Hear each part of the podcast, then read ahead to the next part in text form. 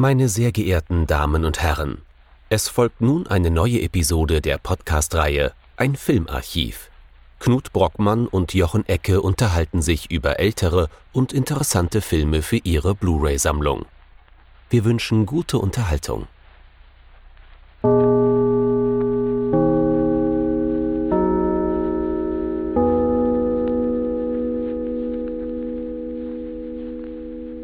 Hallo Knut. Hallo Jochen und hallo liebe Zuhörerinnen und Zuhörer zu einer neuen Folge von unserem Filmarchiv und leider einer weiteren Folge, wo wir eine Sache sagen müssen. Es ist jemand von uns gegangen und deswegen haben wir das auch zum Anlass genommen, einen Film mit dieser Person zu schauen. Und zwar dieses Mal ist es die große italienische Filmikone Monica Vitti, die mit 90 Jahren vor kurzem verstorben ist. Und deswegen haben wir uns wieder in das tiefe Land ins Ant Antonioni-Versum begeben. Wir hätten lieber was zum Beispiel von Mario Monicelli gemacht. Ähm, wenn man in Deutschland unterwegs ist, dann assoziiert man Monica Vitti immer nur mit äh, extrem ernstem Gesichtsausdruck, leidend, leidend, leidend, depressiv, äh, psychotisch, ne? Das sind so, das sind so die Monika Vitti-Assoziationen. Aber es gibt ja diverse Komödien mit ihr, die würde man auch gerne mal sehen, aber äh, ist außerhalb von Italien einfach nichts zu machen. Deswegen jetzt eben die Rote Wüste. Il Deserto Rosso, wir haben es schon gesagt, von äh, Michelangelo Antonioni, 1964, im Prinzip Teil 4 seiner berühmten Trilogie, wenn man das so sagen möchte. Ne? Wir haben schon über L'Aventura gesprochen, dann gab's ähm, La Notte, dann L'Eclisse, ich glaube, der heißt auf Deutsch Liebe 1962. La Notte heißt einfach nur die Nacht. Und dann eben die Rote Wüste, das wird offiziell nicht mehr zur Trilogie gezählt, gibt auch gute Gründe dafür, aber ist doch sehr, sehr ähnlich. Also der Grund, warum er nicht dazu gezählt wird, ist bunt.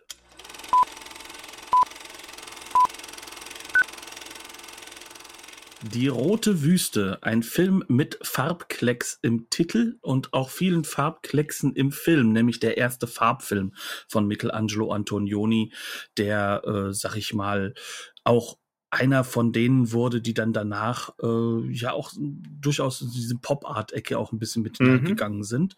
Ähm, wir hatten schon so ein späteres Werk von dieser Reihe, sag ich mal, äh, Beruf Reporter. Mhm. Ähm, und äh, hier ist es jetzt quasi sozusagen wieder mal so was, ja, du nanntest es immer so gern Scharnierwerk in mhm. der Hinsicht, dass es ein Film ist, der die, die wenn, wenn, wenn irgendjemand mit dem Bingo-Zettel mhm, natürlich gerade zu Hause, ne, äh, da steht dann so was drauf wie, wie Projizieren oder Projektion, aber mit Sicherheit auch Scharnierwerk. Ja, definitiv. Muss ja auch so sein, ne? Ähm, das Filmarchiv Bullshit-Bingo. ja, kann gerne mal jemand entwickeln. Wir sind wahrscheinlich, fühlen wir uns danach sehr ertappt. Aber es, ähm, ja, wir müssen das so sehen, das ist ein äh, Scharnierwerk in mhm. der Hinsicht, dass dieser Film auf der einen Seite sozusagen der vierte Monica Vitti-Film ist, kann man sagen, der sich auch thematisch sehr, sehr stark an die ja, Trilogie anlehnt. Ja, wobei in La Notte äh, hat sie ja keine so große Rolle, ne? Das ist eher Jean Moreau, aber, aber ja klar, alles Monica Vitti-Filme auf jeden Fall. Ja, die Muse. Ne? Mhm. Also das muss man auch dazu sagen. Das war ja damals auch das Paar.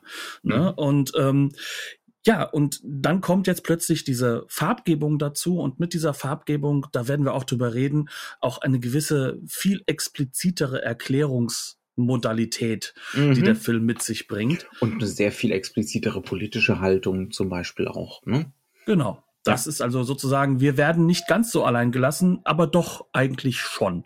Es, wird plötzlich, es wird plötzlich alles marxistisch. Nicht alles, genau. sondern immer mal wieder. immer dann, wenn es gerade passt. Aber ähm, ich bin mir echt am überlegen und das ist jetzt für mich sehr, sehr schwierig zu fragen, wollen wir die, wollen wir wirklich die Handlung zusammenfassen? Weil, wie du mhm. so eben im Vorgespräch gesagt oh, ich hast. Ich finde das diesmal besonders sinnvoll, tatsächlich die Handlung zusammenzufassen. Ähm, ganz einfach, weil in dem Moment, wenn ich die Handlung jetzt wiedergebe, wird sich das wahnsinnig beliebig anhören. Und dann ZDF äh, Fernsehfilm. Ne? Genau, Frau in der Krise, ne? Frau in der Depression, Frau nah an der Psychose. So wird sich das Ganze anhören. Und dann müssen wir dringend darüber reden, warum es sich das nicht so anfühlt.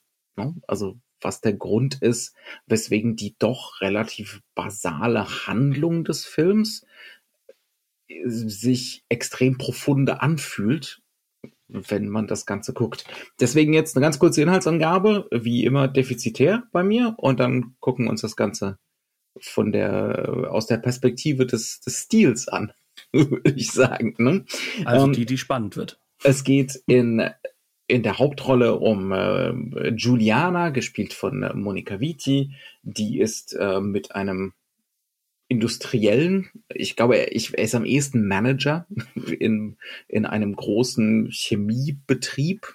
Ähm, er heißt Ugo, wird gespielt von Carlo Chionetti, verheiratet. Die beiden haben zusammen einen kleinen Sohn. Und Juliana ist in dieser Ehe ich glaube, unglücklich trifft es nicht so sehr. Ähm, und es geht auch gar nicht nur um ihre Ehe, sondern es geht um ihr Hadern mit dem Geworfensein in diese Moderne, in dieses Italien nach dem Zweiten Weltkrieg. Ähm, ne? Also es geht eigentlich um die Gesamtsituation sozusagen. Wir treffen sie, wir, äh, wir lernen sie kennen zu Beginn des Films, wie sie durch eine fürchterliche, aber auch unglaublich ästhetische Industriebrache läuft. Äh, sie hat offensichtlich vergessen zu essen und äh, schnorrt sich dann entsprechend äh, das Sandwich von einem Arbeiter, der da rumsteht.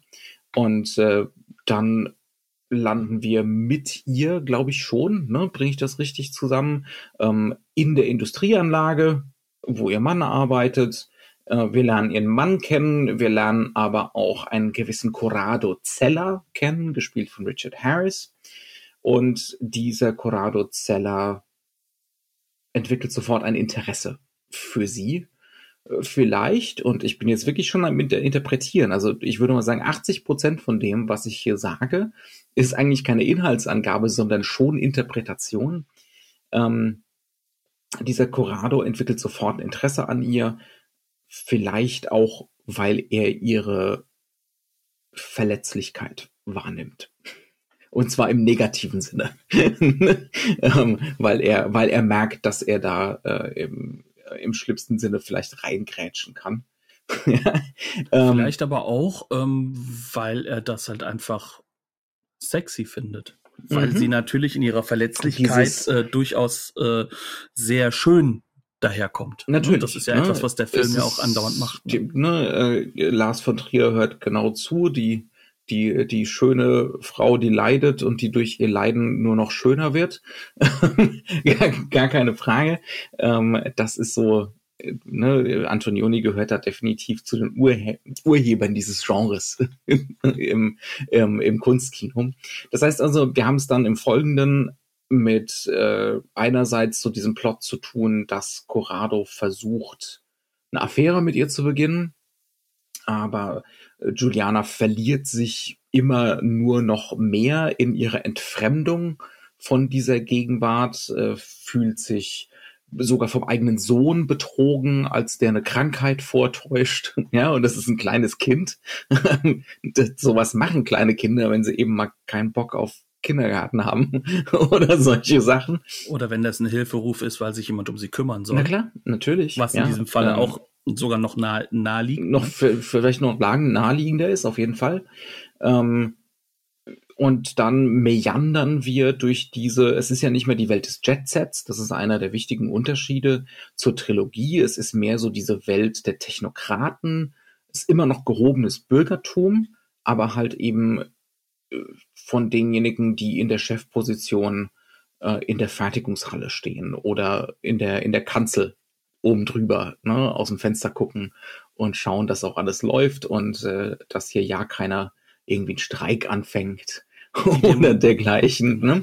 Die ähm, für den Kapitalisten äh, die Ausbeutung des ja. Arbeiters managen, um mal dieses marxistische genau. Element genau. so mit ja. reinzubringen, genau. was diese Film Also sowohl Hugo als auch Corrado. Corrado ist, äh, ist im weitesten Sinne sowas wie ein, heute würde man es Recruiter nennen. Headhunter. Äh, Headhunter, ja. Mhm. Ähm, der am Anfang, weil in der weil in der Industrieanlage gerade Streik ist, Streikbrecher organisiert und dann später Arbeiter für irgend so ein südamerikanisches neokolonialistisches Projekt ranschafft, die dann auch einmal pro Monat, wenn sie da in Südamerika sind, mit ihrer Frau telefonieren dürfen.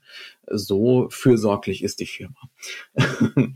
Und ja, also wir sehen dann im Prinzip diesen beiden Figuren zu, also Giuliano, Giuliana und äh, Corrado, wie sie in immer neuen Situationen landen. Wir haben eine, eine Situation, wo man sich mit Freunden trifft in so einer kleinen Hütte äh, und sich das Ganze stark einem Gruppensex-Szenario annähert, aber dann doch nicht wird. Wir erfahren, dass Juliana einen Selbstmordversuch hinter sich hat äh, sie versucht es auch quasi ein zweites Mal, aber ne, äh, kann sich gerade so aufhalten. Und äh, der Film meandert dann auch so dem Ende zu. Also es gibt hier keinen Höhepunkt. Ähm, das Einzige, was irgendwie so aufgelöst wird, ist, ähm, dass Juliana gegen Ende hin dann schon merkt, dass es dieser Corrado definitiv nicht gut mit ihr meint. also das ist schon so eine, so eine Lehre, die sie, die sie da eventuell aus, aus einer Qua fast schon Vergewaltigungsszene gegen Ende mitnimmt.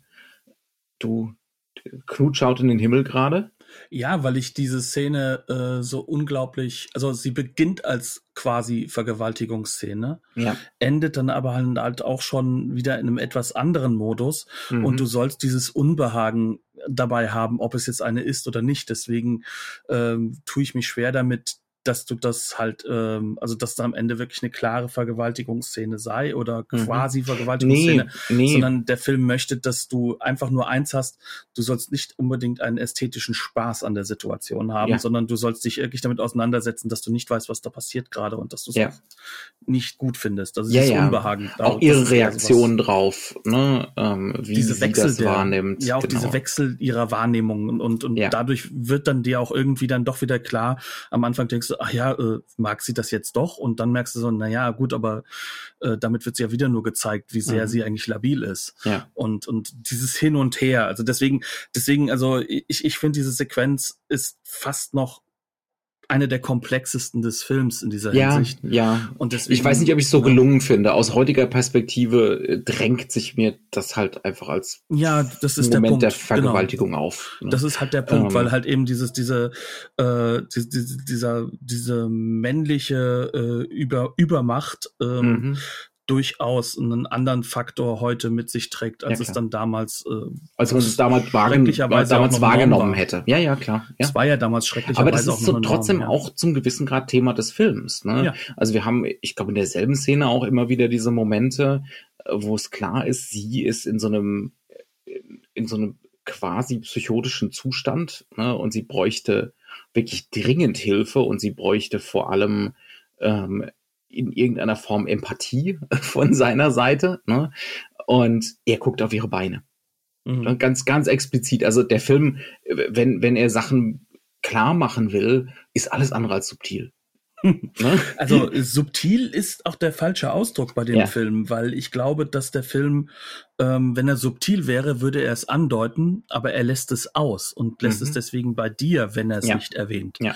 Das also heißt jetzt, also, das ist so um, ein Unterschied. Um, um diese wie, wie immer fürchterliche Zusammenfassung nochmal zusammenzufassen. Eigentlich haben wir es hier zu tun mit dem Genre Hausfrau, der es an nichts mangelt, ne? ähm, in der Lebens- und Sinnkrise zu tun. Genau. Ne? Ja. Ähm, und das hat natürlich, also gerade aus heutiger Sicht, eine gewisse Banalität. In den 50ern und 60ern wird das gerade erfunden. Dieses, diese Art von Kunstfilm.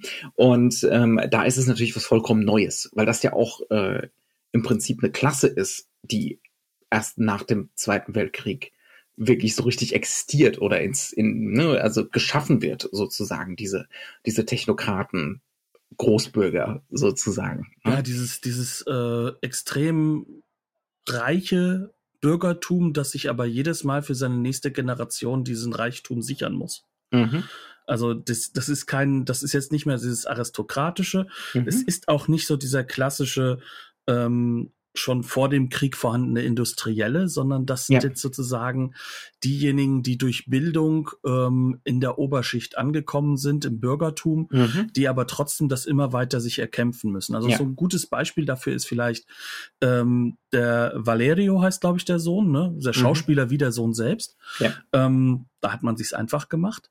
Ähm, der ist im Endeffekt in, in einem Zimmer, äh, in dem er sozusagen als, als sehr kleines Kind unterwegs ist. Also das ganze es Haus sieht ja aus wie die Fertigungshalle. Ja, ne? genau. Aber dieses Zimmer ist nicht nur die Fertigungshalle, sondern auch das Spielzeug ist komplett alles darauf aus, du wirst ein Ingenieur, mein Sohn. Mhm. Und zwar fängt man da schon mit drei, vier Jahren an, dass das alles, aber wirklich alles irgendwo wichtig sein muss. Es gibt eine Tafel an der Wand, mhm. ähm, die mit Sicherheit nicht nur dafür genutzt wird, um schöne Bilder zu malen, ähm, sondern es ist von Anfang an klar, hier wird sozusagen die nächste Generation Reichtum äh, als als Aufstiegsversprechen oder Aus, mhm. auch Aufstiegsverpflichtung sozusagen ja, ja. Äh, geschaffen. Heute Und, heute würde der kleine Junge Chinesisch lernen.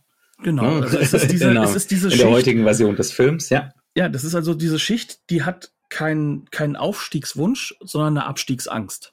Mhm. Ne? Also ja. so, so könnte man es vielleicht zusammenfassen. Genau. Und zu diesem Zeitpunkt ist Und diese Angst ist noch weit weg, weil alles gerade ja. erst so reinrutscht. Genau, es ist, es ist auch die, die Schicht, die unsere Gegenwart da gerade erschafft. Also das, was Corrado irgendwann zwischendrin macht, wenn er sagt, wir legen doch immer diese Schiffe an, warum holen wir denn unsere ganzen Maschinen eigentlich von da und dort, wo ne, wir diesen ewigen Weg haben, wir können das doch hier just in time und produktionsnah machen. Mhm. er sagt natürlich nicht just in time, aber ne, wir, wir verstehen uns, äh, ja, was, ich, was ich damit schon, meine. Ja, er denkt ja? schon in, im globalisierten Sinne. Und mhm. diese Schiffe, die sind ja auch, ähm, und das, das sind alles so diese Dinge, die so faszinierend sind. Die mhm. sind erhaben, die sind ja. wunderschön. Wir sehen sie manchmal über einen Wald gleiten von, von der Perspektive her. Mhm. Wir sehen sie sehr, sehr häufig leise sozusagen ins Bild hineingleiten, wo die Menschen relativ normal groß sind. Das dann immer mit so einer langen Brennweite aufgenommen, dann wird es so eingeflacht. Ne? Genau. Äh, mit einem Winkel, wo man den Kanal nicht sieht. und dann, dann wirkt das wirklich so, als würde das Schiff so als grafische Fläche riesengroß. In, riesengroß in den Wald hineinfahren an einer mhm. Stelle zum Beispiel.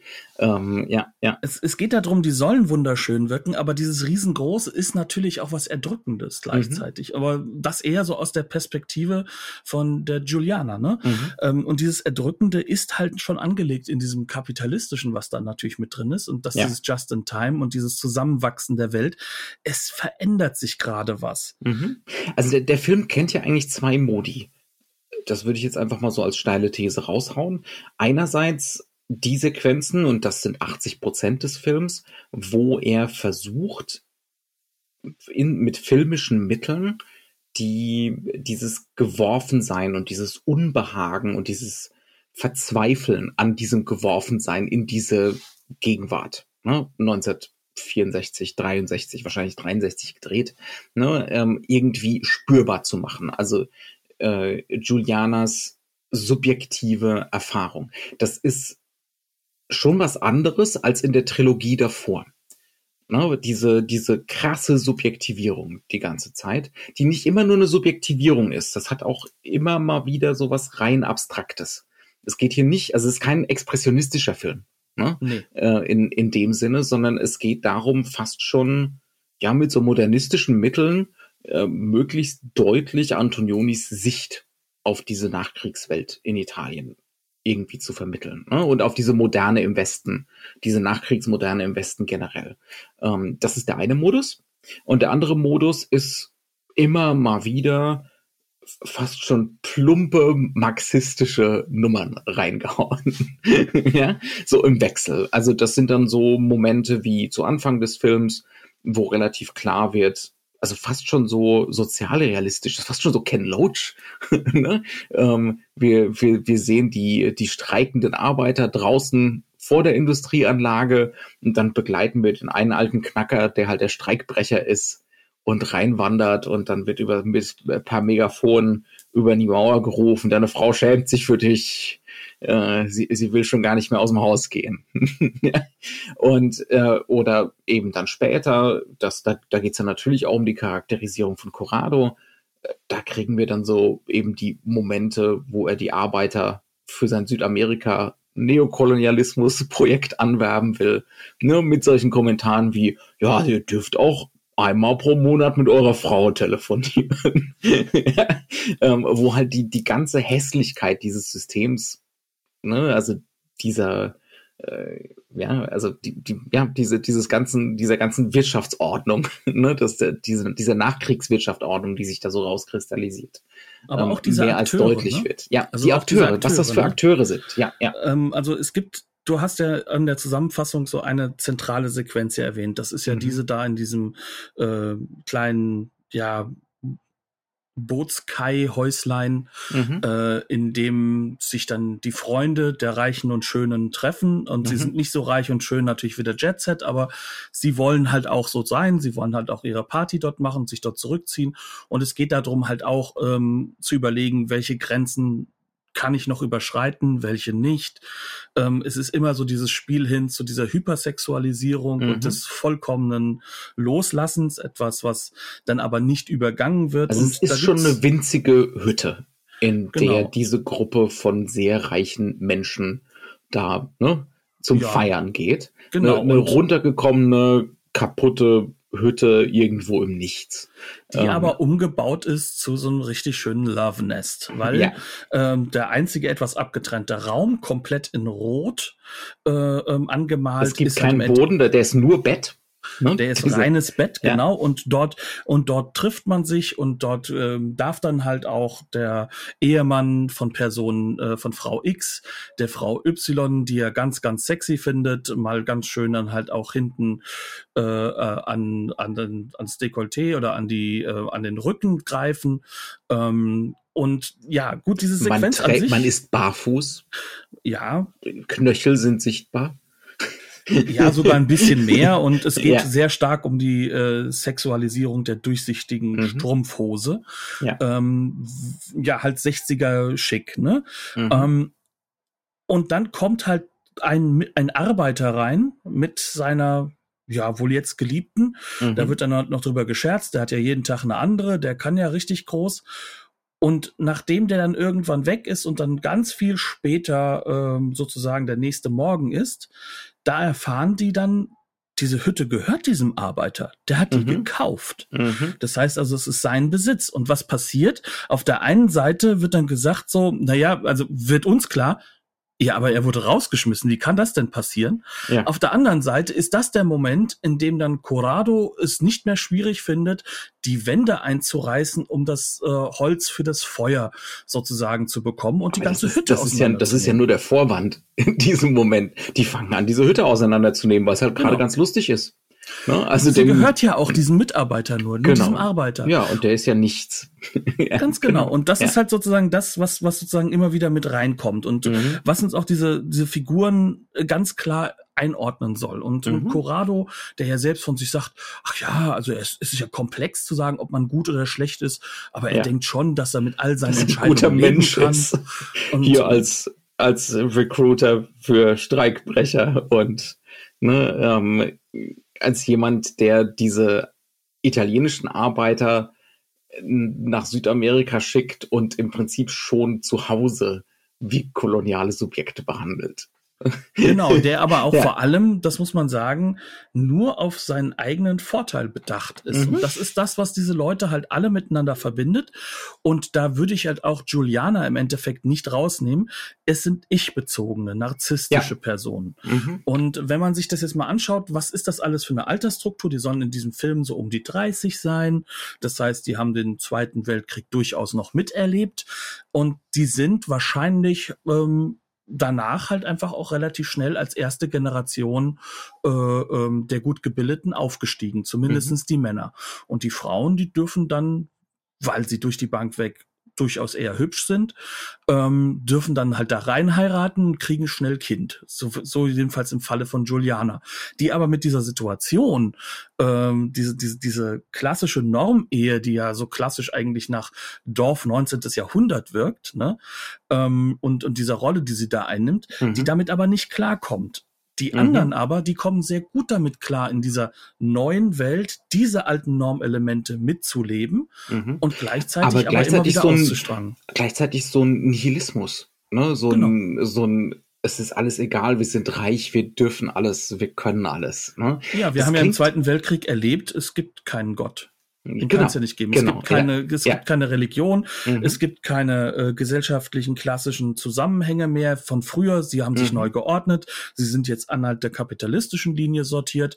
Das heißt, die es ehemaligen gibt, es großen gibt nur Haves und Have-Nots. Ne? Ja. Genau, und mhm. ähm, auch wenn die Industriellen selbst äh, weiterhin die klassischen Kapitalisten sind, wahrscheinlich auch schon im Zweiten Weltkrieg waren und das mitfinanziert haben, ist es dann doch so, dass diejenigen, die jetzt da sind, das sind so die obersten Handlanger. Das sind mhm. sozusagen die neuen Mitläufer, mhm. ne? die neuen äh, Schergen. Mhm. Aber sie gewinnen das halt. Ne? Ja. Das ist halt das, was da da ist, ja, ja. diese Neuordnung. Das klingt jetzt alles, man muss es nochmal sagen, das klingt wie ein Sozialdrama oder so gerade, ne? Ist es aber im Erleben des Films ja überhaupt nicht. Ne? Nee. Also wenn wir uns jetzt zum Beispiel die Anfangssequenz angucken, mit Sicherheit eine der beeindruckendsten Sequenzen des Films. Da geht es ja nicht nur darum, das wäre ja die Ken Loach-Variante, darzustellen, oh, diese Industrie, dieser Industriepark, alles ganz furchtbar. Und dann die Umweltverschmutzung. Und ah, ist das alles furchtbar. Ja, ähm, Nee, das ist wunderschön. Und es geht um das, ja. es geht um das ästhetische Erleben dieser Industrielandschaft. Also Antonioni will uns ja eigentlich, ne, das ist so meine Lesart und das ist jetzt auch definitiv keine revolutionäre Lesart des Films. Er will uns ja eigentlich sagen, so ist das nun mal jetzt. Du meinst so, diese ne? Lesart, die er selbst immer wieder erzählt hat, dass man es so lesen soll? dass ja? man ja, den Film auch vernünftig versteht. Ne? ähm, so ist das nun mal jetzt in, in dieser zweiten Hälfte des 20. Jahrhunderts. Ne, das wird jetzt alles hier technokratisch und äh, demnächst auch mal vielleicht so, ne? Und das ist auch, und das müssen wir annehmen. Wir kommen dem nicht aus, das wäre ja naiv. Und diese, diese Landschaften, diese Industrielandschaften haben auch etwas Schönes. Die haben eine Schönheit. Und ich zeige euch die jetzt mal. Sie ich demonstriere euch jetzt mal, ja. wie, wie auch der, die Umweltverschmutzung ja? Also, dass die hier einfach ihre Chemikalien in die Flusslandschaft reinlassen. Ähm, und das da gluckert und gluckst. Und ab und an steigt ein bisschen Dampf auf, als wäre es ein Sumpf. Aber es sind letzten Endes, ne, es ist Umweltverschmutzung. Es sind auch Farbspiele trotzdem auch gleichzeitig. Mhm. Also ja, die genau. Umweltverschmutzung erzeugt neue Farbkonstruktionen, mhm. die in ihrer Abstraktheit sehr, sehr schön sein ja. können. Das heißt also, es geht nicht darum zu sagen, hier ist jetzt alles viel schlimmer und es gibt keinen Vergleich zum Vorher, sondern es geht darum, das Jetzt als das Jetzt in seiner, in seiner Schönheit, in Anführungszeichen, und in seiner Bedingtheit mhm. wahrzunehmen. Ja, ja. Und das, ne, das ist auch wieder dieser existenzialistische Faktor, der bei Antonioni immer mitschwingt.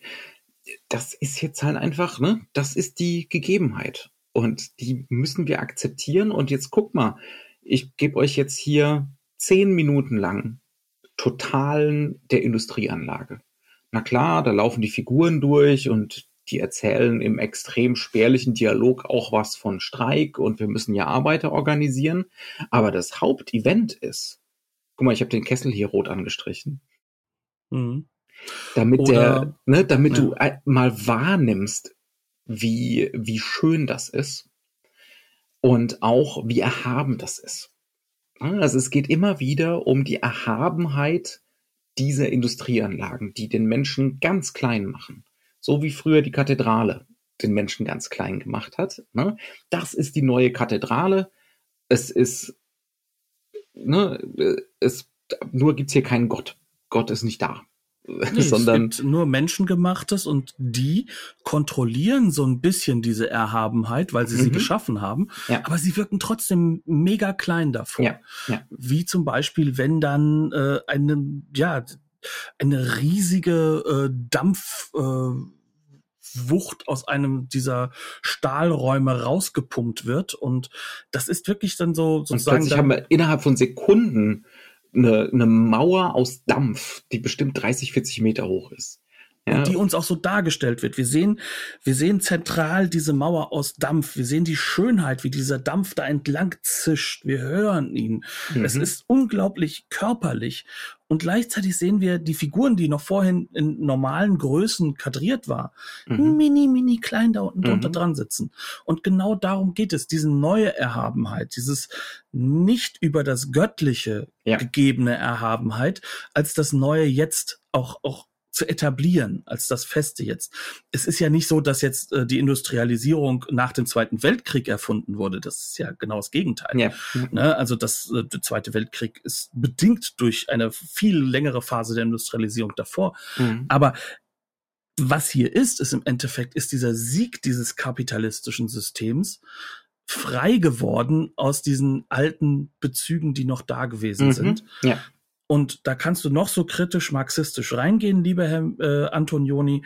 Du bist trotzdem immer wieder an dieser Stelle, dass dieses Erhabene dann für sich steht und dass du sagst zu allen Figuren, auch der Juliana, die damit als einzige Null klarzukommen scheint, ja, komm mal damit klar. Das ist das Einzige, was das da ist, ist. Das ist auch, ne, also auch daran merkt man ja, dass der Film so ein Übergangsfilm ist oder so ein Scharnierwerk, ne?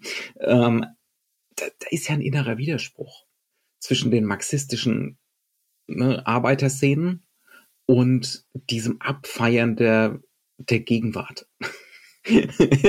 da ist, Wobei, da ist ja schon ein Widerspruch. Ne? Wobei das Wort abfeiern ist halt wirklich nur der Ästhetik der Gegenwart. Ja. Die Gegenwart ja. ist, die ist weder gut noch schlecht. Mhm. Sie ist. Ja. Du bist. Du als derjenige, der mit dieser Gegenwart, innerhalb dieser Gegenwart sich etablieren muss. Mhm. Und das ist für manche du musst sehr eine Wahl einfach. treffen. So genau für die für die Herren ist es sehr einfach. Die haben ihren Beruf ähm, und sind gehen da vollkommen drin auf. Und äh, die Juliana oder eben der Künstler, weil sagen wir mal ehrlich, diese Protagonistinnen bei Antonioni, die stehen auch immer gerne mal für den Künstler an sich. Ne? Mhm. Ähm, die müssen sich halt entscheiden. Entweder ich komme mit meinem Leiden an dieser Gegenwart klar, erkenne aber auch, ne, das, was daran schön ist. Oder ich bringe mich halt um. In so einem ganz existenzialistischen Sinne. Ich setze mich ins Auto, wie es Juliana im Verlauf des Films tut, und fahre halt über den Pier. und dann, dann ist auch gut. Ne? Und das ist auch eine Variante. Funktioniert auch. Genau. Und ja. das, das Interessante ist, und das, das, das, ich glaube, da kommt dann halt auch dieser Punkt rein, warum wirkt das dann nicht so wie ZDF Vorabend? Ja. Ähm, ohne dass ich ZDF Vorabendfilm jetzt äh, negativ damit bezeichnen möchte, aber sie sollen ja eine gewisse Klarheit doch, haben. Doch, Knut. Visuell sowieso, aber das ist was anderes. Ja. Ähm, aber warum wirkt das dann nicht so? Weil der Film dich natürlich mit dieser Erhabenheit konfrontiert, aber er nimmt mhm. den Widerspruch nicht raus. Mhm. Und warum nimmt er nicht okay. raus? Weil das er ihn nicht, mhm. weil er ihn nicht mit Plot überlädt, mhm. sondern der steht neben dem Plot. Und der Plot selbst ist nach allen Regeln der Kunst, wie schon in den Filmen davor, möglichst so gestaltet, dass du ihn gar nicht so richtig im Vordergrund wahrnimmst. Mhm. Ähm, er hat, äh, er versucht jede Form von Etablierung von Themen zu verhindern. Sie sollen mhm. in dem Moment da sein. Ja. Er versucht zu verhindern, die Szenen in einen logischen Zusammenhang zu setzen, der narrativ ist. Das mhm. heißt also, du sollst, wie du es so schön gesagt hast, wirklich mit der Figur meandern. Ne? Mhm. Also man, man geht so von, von Szene zu Szene, aber die haben keinen direkten Zusammenhang unbedingt oder keinen sehr Wir flanieren mit ihr durch die Industriebrache zu einem gewissen Grad. Ne? Das genau. ist auch und, so eine Flaneursfigur. Ja? Und, ja. und dann nutzt er halt natürlich immer wieder auch so Elemente, die ganz klassisch sind. Zum Beispiel der Film wird geklammert durch ein ganz typisches elliptisches Element. Ne? Mhm. Ähm, der Film wird geklammert ähm, dadurch, dass wir sozusagen auch zeitlich auseinandergerissen werden, weil sie noch einmal in der gleichen Brache rumläuft mhm. nach der Handlung, Ende, aber in genau den ne? gleichen Klamotten. Ja, ja. Ne? Also das heißt also, dieses am Ende und am Anfang werden gar nicht voneinander getrennt groß, Mhm. sondern nur das Wissen über diese Person hat sich erweitert, aber auch diese Person hat keine Lösung. Also es Mhm. wird es wird auf keine Lösung hingearbeitet. Auch das ist so etwas, was was So eine, Mini, ja, so eine minimale Lösung gibt's ja schon. Ne? Also ja, aber das ist doch keine Lösung. Das ist doch ein grauenvoller Zustand auch. zum gewissen Grad. Ne? Also wir, wir spoilern das jetzt einfach mal gnadenlos wieder weg. Am Ende gibt's einen Dialog mit ihrem Sohn und äh, da geht's darum, dass hier ja giftige Wolken aus der Industrieanlage kommen, eine große gelbe giftige Wolke und der Sieht Sohn wunderschön aus. sieht wie immer wunderschön aus und der Sohn fragt natürlich, siehe auch Blade Runner, ne? Mhm. Jetzt fällt mir gerade so ein, ähm, die, die, die Schönheit der Verheerung. Ähm, und der Sohn äh, fragt so, ja, was ist denn mit den armen Vögeln, die hier so unterwegs sind? Ja, und dann sagt sie, ja, die Vögel haben gelernt, dass sie sich von der gelben Wolke fernhalten müssen. Und äh, ne, das ist halt im Prinzip ganz klar auf alles, was sie erlebt hat, insbesondere mit den Männern, aber auch einfach generell mit der Gegenwart im Verlaufe des Films. Ne? Ähm, so kann man es das zählt ja nicht nur runterdampfen. für sie. Also es, Ja. es, es ist ja für alle Personen in diesem Film gedacht. Ja. Also auch die Schrecklichen wie Corrado und Ugo. Mhm. Aber ähm, auch, auch das wird in diesem Film ja immer wieder klar gemacht.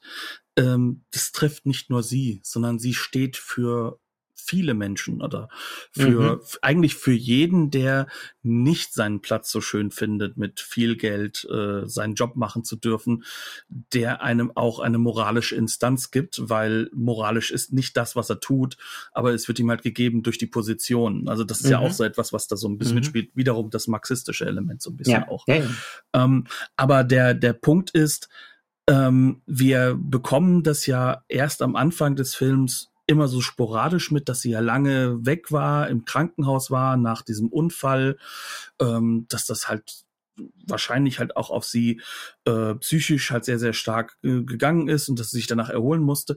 Aber es wird von Minute zu Minute klarer, ja, nee, die Frau hatte keinen Unfall, die hat sich versucht umzubringen. Mhm. Und es wird, und das ist der Unterschied zu, zu den drei Filmen davor, es wird dann explizit gemacht. Sie Ja. erzählt das dann. Und das ist dann halt auch da, wo sie sich, und das ist wiederum klassisch plotmäßig, wo sie sich zum, zum äh, sozusagen demjenigen Opfer äh, öffnet, der, der, der das nur sozusagen ausnutzen will, nämlich Mhm. äh, dem Richard Harris Charakter Corrado. Aber in diesem Sinne erzählt sie dann auch, dass sie an einer anderen Stelle, wo sie beide gemeinsam waren und sie jemanden wiedererkannt hat und sich kurz mit ihm ausgelassen hat, dass der auch in dieser Klinik Mhm. war.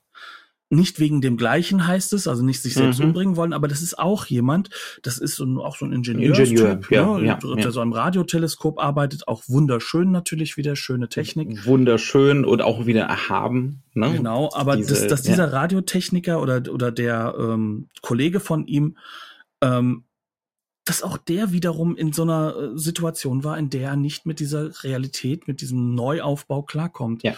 Und das ist vielleicht sozusagen das Einzige, was sozusagen auch, auch, auch uns so ein bisschen das erklärt. Es geht nicht darum, eine Lösung zu finden, sondern es geht darum, überhaupt erstmal darauf aufmerksam zu machen, du, hier ändert sich gerade einiges. Ja. Und Was du wirst es aber, Ja. ja, Was ist denn diese Gegenwart? genau. Ne? Was, was ist denn unsere, auch unser Leiden an dieser Gegenwart? Ne?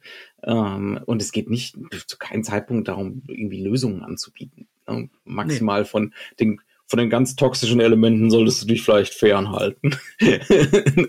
Aber das geht ja nicht mit allem, ne? wenn eigentlich alles toxisch ist, sozusagen. Aber auch schön. Ja, oder Ähm, wenn du halt dann dein, deine Situation auch diejenige ist, dass du auch mit deiner Mutterrolle nicht klarkommst. Mhm. Ähm, das wirst du nicht ändern können. Ja.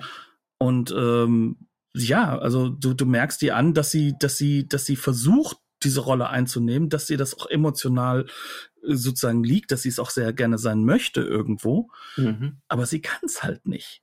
Und das wird null aufgelöst. Und dieses Nicht-Auflösen, dieses auch, auch dass diese Frauenfigur versucht, sich ja auch selbst eine, eine eigene Welt aufzubauen, in der sie halt auch ihr eigenes Projekt, ihre eigene Arbeit hat. Das, das, das äh, wird nicht anerkannt. Man lässt sie halt machen. Aber auch das ist keine Lösung. Es gibt keine Lösungen. Es gibt Mhm. in dieser Welt keine Lösungen. Und mit dieser Welt ist nicht die Welt von Antonioni gemeint, sondern das, was er als existenzialistische, drunterliegende Realität wahrnimmt. Mhm. Ja, ja, ja. Da, das sind jetzt so diese ganzen, diese ganzen Nachkriegsgeschichten. Was der Film aber auch ist, ähm, auch sehr typisch für den Kunstfilm dieser Zeit, ist eine Stilübung. Ne? Ja. Und eine Auseinandersetzung mit dem Film als Medium an sich. Also wir haben gerade vorhin über diese Sequenz in dieser Hütte geredet.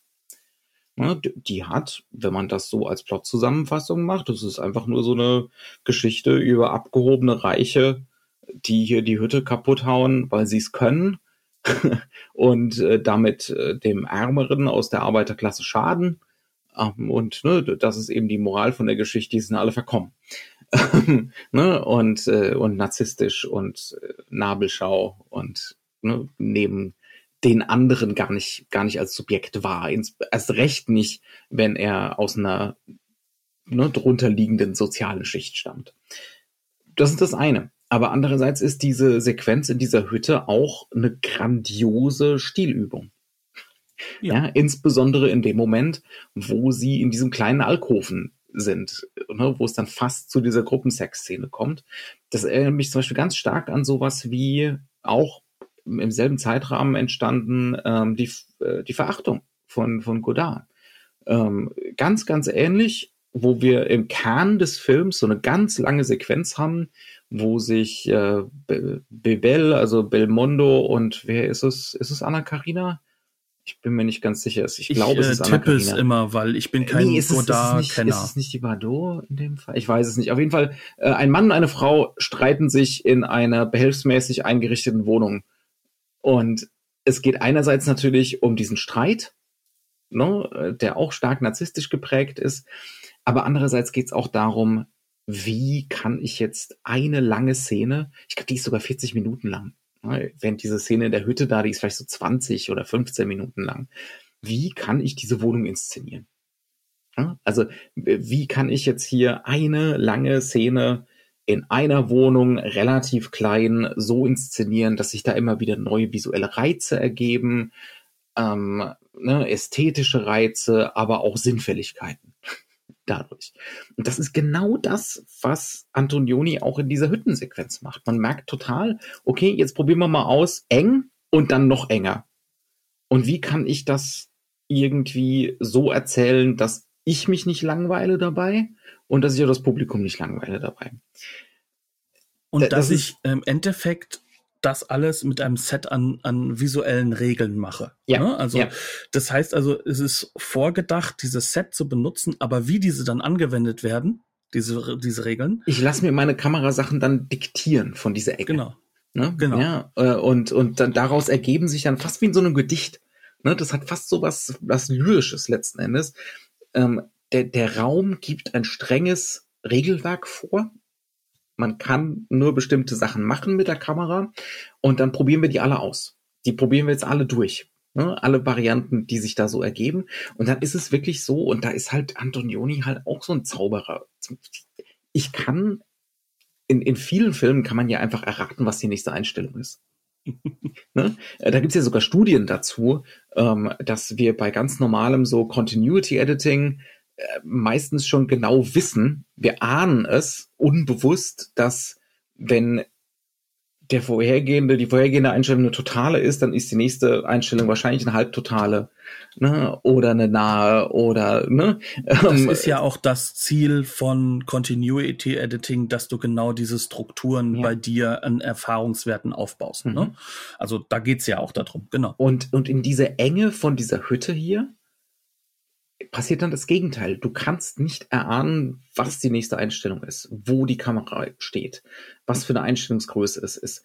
Ähm, es also ich weiß nicht, ob es dir genauso ging beim Gucken, ähm, aber ich habe da jedes Mal mit, mit jedem neuen Schnitt, ach, um Gottes Willen, wo steht, was macht er denn jetzt? wo ist denn die Kamera jetzt? Dann, dann schwebt sie irgendwie oben drüber, aber es ist alles, es ist alles so, ist, ne, irgendwie, wenn man es dann schaut, natürlich muss die dahin.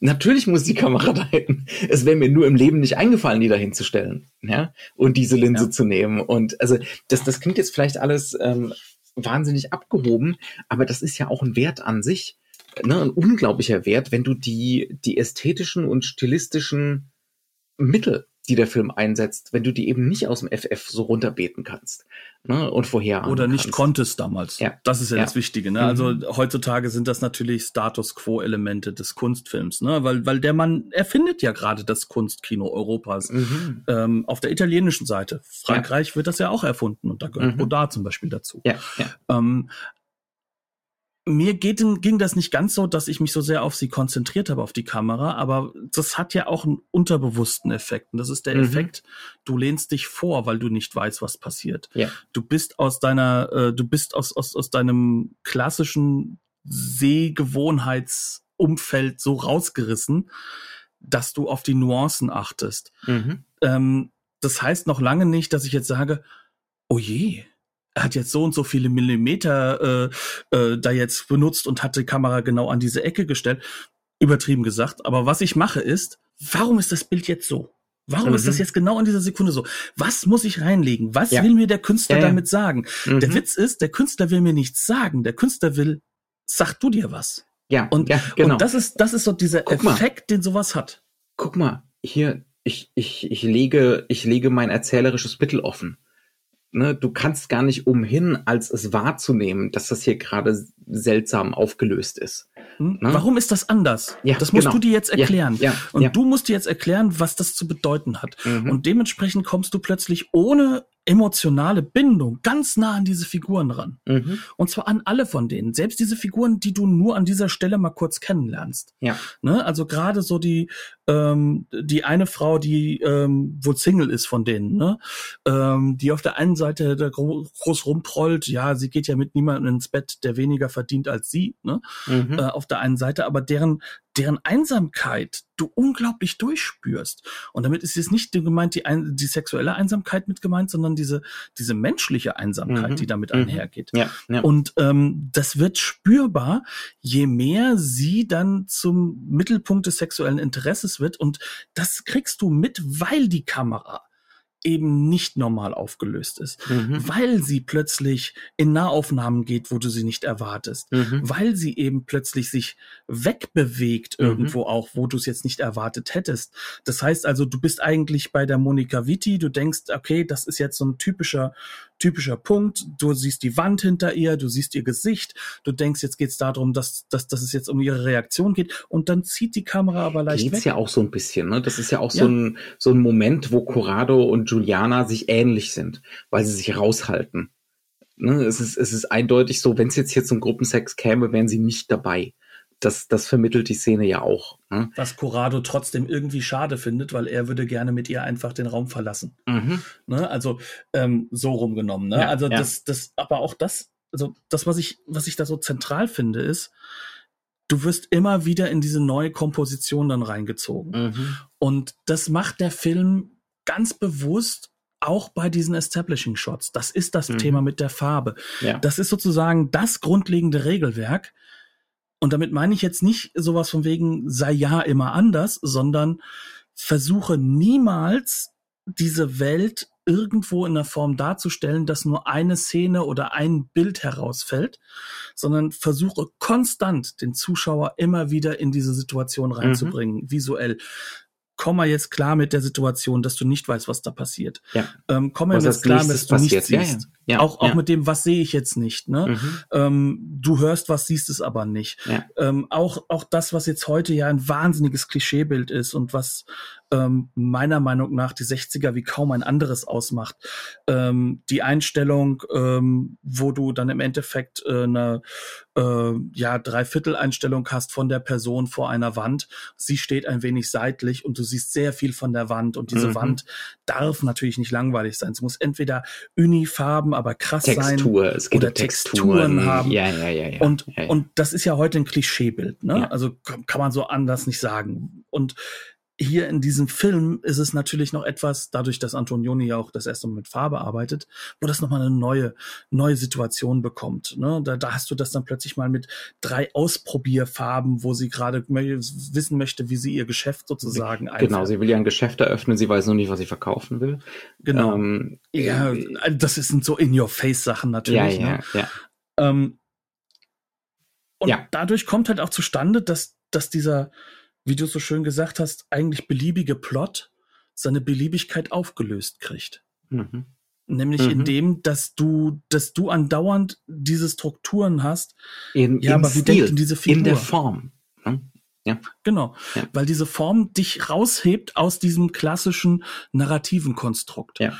Und immer mehr in den Vordergrund Du hebt. kannst fliehen vor Ja. dem eigentlich gerade aus heutiger Sicht so ein bisschen belanglosen Plot. Ne? Ja, weil er ja sich eigentlich nur noch radikalisiert hat. Also ich sag mal, dass das Mhm. Thema hat sich ja nur noch mehr radikalisiert. Ja. Und hat jetzt natürlich noch diese, diese, dieses ja postexistenzialistische, äh, würde ich sagen, Mhm. dass wir jetzt an den Punkt kommen, in dem jetzt plötzlich dann halt auch wieder dann da die dystopische Zukunft darüber Mhm. geht, was natürlich dann wiederum eine ganz, ganz andere Perspektive aufmacht. Ja. Ähm, Wir ja, haben noch aber ein paar Minuten. Sollen wir noch ein bisschen was zu Monika Vitti sagen und Schauspiel? War ja immerhin der Anlass für die Folge. ich glaube, da kommt man nicht drum herum, wa? Mhm. Also auch deswegen, weil sie auf ihren doch sehr fragil wirkenden Schultern diesen Film trägt. Mhm.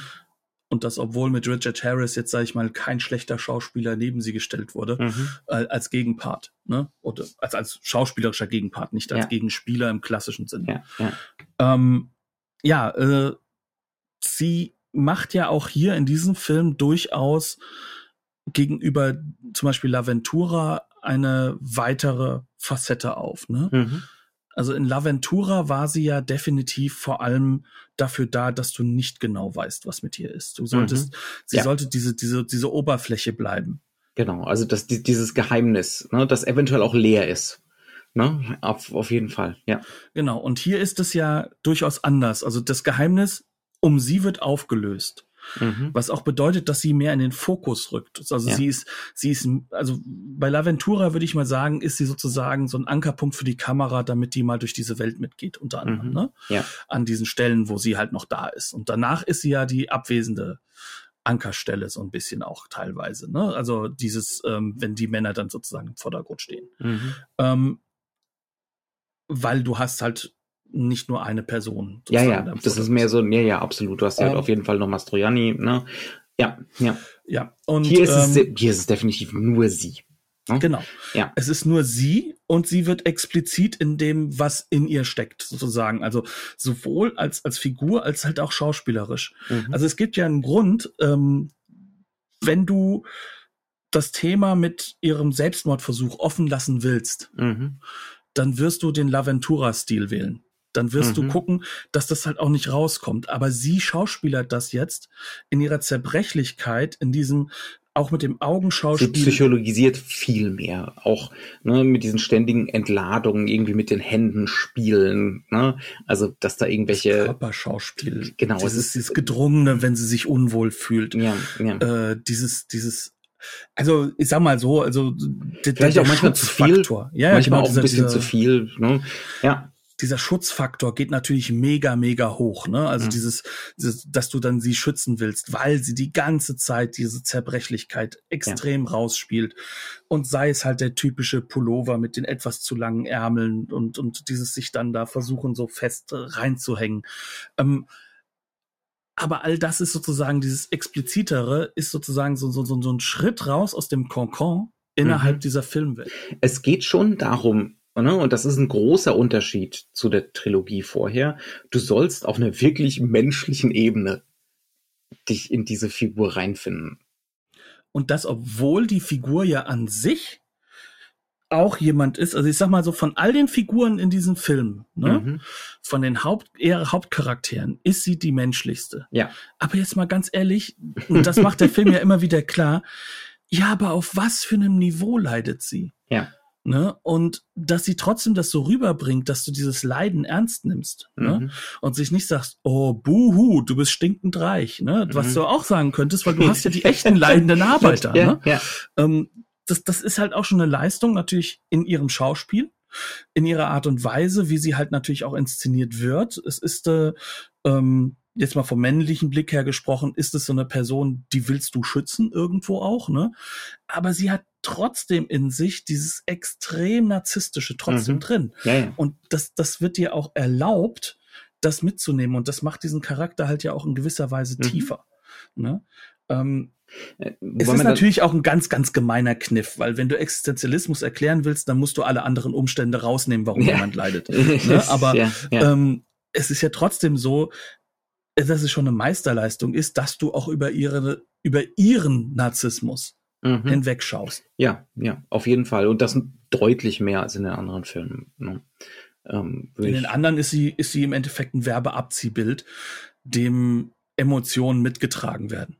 Und das ist bewusst so. Mhm. Also nicht vielleicht Werbeabziehbild. Ähm, die Werbung hat nur sehr gut zugeguckt, was man dann machen muss, um ja. irgendwann Parfum zu verkaufen. Ja, ja, ähm, das haben sie bei Antonioni geklaut und nicht umgekehrt. Diese herrlich leeren Menschen. Genau, ja, genau. Und dieses, dieses Leiden um des Leidenwillens. Ne? Mhm. Ähm, aber, aber du hast halt an dieser Stelle halt dann doch diese Situation, ähm, sie ist und bleibt zwar auch ein bisschen Abziehbild, aber sie ist eines mit Tiefe und zwar mit mehr Tiefe als alle anderen Figuren. Ja, ja, ja. Und das musst du als Schauspielerin auch erstmal tragen können. Mhm. Also diese weiterhin diese diese Oberfläche zu behalten und trotzdem diese Nuancen zu öffnen, bis du dann explizit werden darfst dank Drehbuch. Mhm. Mhm. Und da muss ich halt ganz ehrlich sagen, dieses diese Figur bleibt bei dir. Ja, ja, auf jeden Fall. Also ich habe den Film zum ersten Mal so vor 16, 17 Jahren gesehen. Das Was, ist definitiv, des Studiums? wo das wohl herkommt. Ähm, und das ist definitiv so ein Film, der bei einem bleibt. Also da, das sind wirklich auch so Bilder, die sich reinfräsen ins Gehirn. Gar keine Frage. Mhm. Und die halt auch beim Kino geblieben sind. Ne? Ja. Also du hast gerade eben Lars von Trier durchaus erwähnt. Ne? Mhm. Ne? Ähm, also gerade so in diesem diesen Zwischenwerken von Lars von Trier kurz vor seiner Ich darf gar keine Ästhetikphase mehr, da, da, mhm. da spielt er ja genau damit rum. Ne? Ja. Also Bohrinseln können übrigens auch sehr erhaben sein, sag ich jetzt mal so ne? Bei Breaking the Waves und so. Ja, okay. So, ne? Ähm, Criterion, wir haben die Criterion Disc gesehen. Ne? Die ist schon ein bisschen älter, äh, so auf Mitte der Zehnerjahre, glaube ich, ist aber super. Gar ja. keine Frage. Ne? Also wie, wie immer, ist eine Criterion Disc, passt schon. Gibt's leider nur in den USA. Ähm, ja, wir hatten hier in Europa, also in England gab es die mal eine Zeit lang bei BFI, aber die ist, glaube ich, da out of print. Aber ich bin, bin mir nicht, gar nicht sicher. Aber ja, ja. Ja, ich hatte mal nochmal geguckt ähm, und dann kam mir plötzlich BFI bei Amazon ja. entgegen, aber zu einem abnorm hohen Preis ist auch auf jeden Fall die, ist, ist, ist, ist schon so ein Film, den, wenn man irgendwie einen Überblick haben möchte, was so die Entwicklung des Arthouse-Kinos angeht. Ne? Mhm. Das, man muss es gesehen haben. Man muss es nicht mögen, aber man muss es auf jeden Fall gesehen haben. Es ist auch anstrengend. Seien wir ja. ganz ehrlich. Es ist ja. anstrengendes Kino und es ist nicht anstrengend, weil es mehr Tiefe oder weniger Tiefe hätte oder sonst irgendwas, ja. sondern weil einfach die Optionen welche sind, die dich die ganze Zeit konfrontieren. Mhm. Ähm, und dass das Ganze vom, vom Plot her und von den Inhalten her jetzt nicht unbedingt eine große Tiefe hat. Das haben wir ja, glaube ich, erklärt. Ja, aber die Tiefe kommt halt. Jetzt, das würde ich jetzt ein bisschen relativieren. Das hat schon eine Tiefe. Also der Vielleicht Plot nicht. selbst. Ja. Der Plot selbst, jetzt sei mal ganz ehrlich, der Plot selbst, diese Beliebigkeit war auch damals schon zu einem Teil da, nur sie wurde halt damals noch wegignoriert. Ähm, und ähm, damit meine ich nicht die Beliebigkeit, sondern diese Themen wurden wegignoriert. Mhm. Und deswegen war das an sich schon groß, dass sie da waren. Aber worum es ja geht, ist ja einfach nicht der Plot, sondern wie du dich zu ihm stellst. Das heißt ja. also, du bist, und das ist halt eben, und eben die, die, Ästhetik. Die, ne, die Ästhetik, ja, die Form. Dich, ja. ja, die Form bringt dich dazu, dass du dich als Person, als Zuschauer aktiv zu diesem Plot stellen musst und zu mhm. diesen Figuren. Ja. Und das ist das, was ich meine. Also der Plot an sich weiterhin. Wäre mhm. simpel. Kannst du super simpel inszenieren, aber es ist halt nicht der Plot, um den es geht. Es geht um dich als ja. Zuschauer. Ja. Nun gut, das war's für diese Woche. Nächste Woche mal kein Todesfall. Versuchen wir mal. Auf jeden Fall wäre das mal schön. Ähm, ja, und ähm, auf diesem Wege wir würden gerne zumindest englisch untertitelte Varianten von Monicelli-Filmen mit der Frau Vitti gerne mal sehen. Ja.